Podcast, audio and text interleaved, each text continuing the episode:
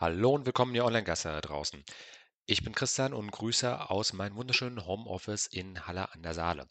Und bevor wir uns gleich mit genau diesem Thema Homeoffice in der nächsten Online-Gaster-Folge auseinandersetzen, hier noch ein kleiner Shoutout an euch Podcast-Hörer. Wir haben euer nächstes Homeoffice für euch organisiert und zwar ganz konkret der Campus. Eure Homeoffice-Plattform für Projektmanagement, Livestreams, Webinare und eure Office Cloud. Ganz wichtig, ihr kontrolliert eure Daten. Während Corona ist unsere Homeoffice-Plattform der Campus für Ärzte, Therapeuten, Lehrer, KMUs, alle, die in dieser Zeit eine digitale Plattform brauchen, kostenlos verfügbar. Informiert euch einfach unter www.der-seminar.de-campus. Also nochmal zur Wiederholung. Wir bieten euch eine komplette Homeoffice-Plattform mit Projektmanagement-Tool, mit Livestream-Möglichkeiten, mit Webinaren, mit einer kompletten Office Cloud, wo ihr Textdokumente, Dateien hochladen könnt, wo ihr Infografiken erstellen könnt, was ihr braucht und wollt. Ihr habt einen vollständigen Messenger drin. Das Ganze läuft über Ökostrom und mit Datenservern komplett in der Europäischen Union, komplett in Deutschland liegend. Insofern, wir würden uns über einen Besuch freuen, auch über eine Anmeldung. Ihr könnt uns auch gerne, äh, gerne und jederzeit über unsere Steady-Page unterstützen. Link findet ihr alles unter der-seminar.de-campus. Ich freue mich auf euch und jetzt übergebe ich an unsere Intro-Musik und viel Spaß bei der Folge.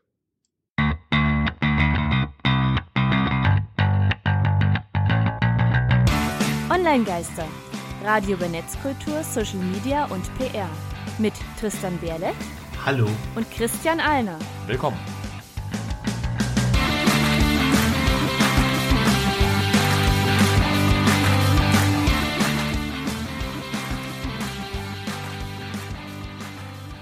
Heute aus dem Homeoffice, aus gegebenem Anlass.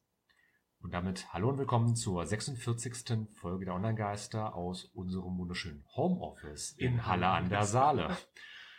Unser Thema der Sendung ist dann auch logischerweise Homeoffice aus gegebenem Anlass. Vorher bringen wir euch aber noch auf den aktuellen Stand.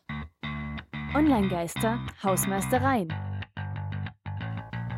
Letztes Mal ging es um das Hashtag und auf unserer Kapiert-Skala von 0 Laien geeignet bis 10 Fachidiot, Tristan, würdest du es wo einordnen wollen? Es ist so viel passiert in den letzten Wochen, ich habe keinen Plan mehr, was wir eigentlich erzählt haben, tut mir leid.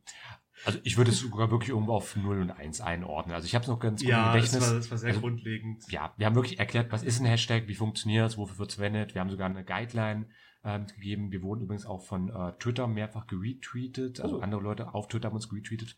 Ähm, einfach für diese Studie von der Universität der Bundeswehr in München, äh, wo wir dann ähm, mal zitiert haben draus mit diesen zehn Tipps, was gute Hashtags ausmachen. Also ich würde sagen, für einen Rundumschlag zum Thema Hashtag, wenn ihr gerade die Zeit habt, hört euch auf jeden Fall unsere Folge 45 an, onlinegeister.com. Ich fand es insgesamt ganz gut. Übrigens auch unsere Hörer. Wir hatten äh, im Livestream bei unserer Wiederholung am Freitag im Radio zwei, äh, Spitze 32.000 Hörer. Das ist, ein, das ist ein gutes Wort. Danke, Radio Korax. Ja, also vielen Dank dafür. Ähm, ist auch ein bisschen höherer Wert. Also meistens haben wir irgendwas zwischen 20 und 30. 32 ist schon ein leichter Ausschlag nach oben. Genau, aber sonst äh, sind noch ein paar Sachen passiert, die wir euch erzählen wollen, bevor wir zum Thema kommen. Äh, Clearview AI haben wir schon ein paar Mal erwähnt, letzte Folge 44. Äh, die haben gemeldet, dass eine Kundenliste gestohlen wurde. Das ist aus zwei Gründen bemerkenswert. Erstens arbeitet Clearview mit einer Reihe von staatlichen, staatlichen Behörden zusammen, die sicherlich kein Interesse daran haben, dass ihre Zusammenarbeit mit Clearview veröffentlicht wird. Zweitens stellt sich die Frage, wie sicher die Daten sind, die Clearview prozessiert. Immerhin nach einigen eigenen Angaben drei Milliarden Fotos. Wir müssen kurz zusammenfassen, was Clearview machen, für die die Folge 44 verpasst haben. Clearview hat Milliarden Fotos aus dem Internet gesammelt, damit ja. eine Datenbank erstellt und verkauft diese Daten aktuell größtenteils an staatliche Behörden wie äh, CIA, FBI, also verschiedene Bundesbehörden in den Vereinigten Staaten, vor allem eben Geheimdienste und Polizeistellen, die halt eben an möglichst Fotodaten interessiert sind. Zum Beispiel einerseits zur Verbrechensbekämpfung, das ist dann immer die unschuldige Variante, andererseits natürlich auch zum Thema Überwachung und ja, denen ist jetzt halt eben eine Kundenliste gestohlen worden. War ja nur eine Frage der Zeit. Also, ja, Clearview verliert Pandoras Kiste. Hm. Außerdem hat äh, Saudi-Arabien Twitter infiltriert und dazu hat BuzzFeed jetzt eine Story geschrieben, die sich interessant liest. Du hast da reingeschaut? Ja, genau. Also im BuzzFeed äh, ging es darum, ähm, der Stories zufolge, die diese berichtet haben, ähm, hat es der Staat Saudi-Arabien geschafft, Mitarbeiter bei Twitter einzuschleusen, beziehungsweise von Twitter anheuern zu lassen, um an Informationen über saudi-arabische Dissidenten und Regimekritiker zu gelangen. Wir erinnern uns noch daran, ähm, der saudi-arabisch-stämmige Journalist Khashoggi, der in der, ich glaube, türkischen Botschaft Saudi-Arabiens umgebracht wurde und zerhackstückelt wurde und weggebracht wurde. Ist das noch mutmaßlich oder schon bereits bestätigt? Es ist sicher. effektiv bestätigt, würde ich sagen. Also es ist so, es ist alles ein bisschen dubios, äh, der gesamte Kontext ist sehr dubios, äh, aber es ist so verhältnismäßig bestätigt. Es gab auch ähm, öffentliche Rügen seitens der jeweiligen Länder, die da alle beteiligt waren, äh, dass es so oder so ein Unding ist zu machen. Also es ist so, ich glaube, niemand möchte das richtig in den Mund nehmen, was da passiert ist. Ähm, aber es ist effektiv bestätigt und da sind wir halt eben auch gerade an der Stelle, derselbe Staat hat jetzt halt eben ja, Agenten bei Twitter eingeschlossen. Also so viel zum Thema Geheimhaltung bei Social Media. Wenn eure Daten bei diesen Unternehmen liegen, dann ja, so viel dazu. Also ich will da einfach gar nicht mehr äh, zu sagen müssen an der Stelle. Es sollte recht deutlich werden. Ich glaube, konkrete müssen wir es gar nicht mehr formulieren. Aber an der Stelle vielleicht ähm, Was für zum, kommen, genau. in der Videobeschreibung. In der Videobeschreibung wollte ich gerade sagen. Nein, in, in unseren Show Notes. Wir haben kein Video.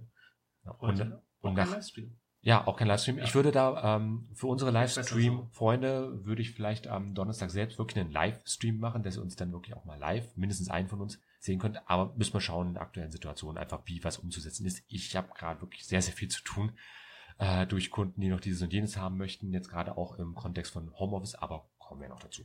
Erzählen wir später, wie wir Homeoffice machen. Ähm, weitere Themen, noch mal kurz erwähnen, dass Twitter jetzt auch Stories testet, nennen das Fleets. Also auf, auf von Instagram kennt man vielleicht die Stories, da kenne ich die zumindest her. So einzelne Fotos und die Geschichte erzählen.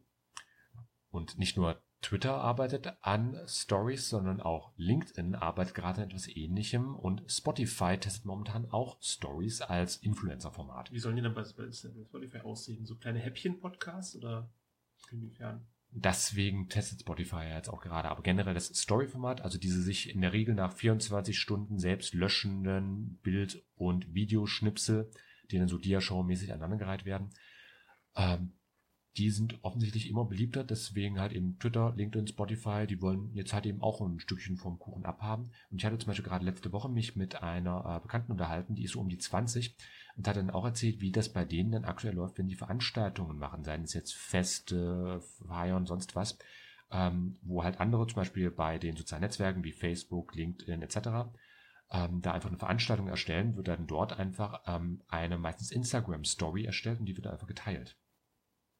Und so läuft das Ganze da. Also insofern gerade bei den U20, U25-Jährigen äh, sind diese Story-Formate durchaus sehr populär und ja, dann experimentieren jetzt halt eben auch einige Unternehmen damit. Was auch sehr populär ist, was auch sehr populär ist, sind immer noch die Geräte von Apple, insbesondere natürlich iPhones, aber auch MacBooks. Und Apple hat jetzt bestimmt, dass Filmbösewichte keine iPhones mehr benutzen sollen, weil das ein schlechtes Image macht, wenn ein eine böse Person deren Geräte benutzt. Und da verweise ich mal direkt auf unsere Folgen von den Online-Geistern. Die Folgen Nummer 12, Emotionen im Internet, Folge Nummer 33, Manipulation online und den Start von Folge Nummer 34, wo wir uns nochmal zu Folge 33 ein bisschen geäußert haben. Also die Folgen 12, 33 und 34. Wir machen euch da, wenn wir uns mit Neuromarketing auseinandersetzen, auch nochmal eine Sammelepisode draus.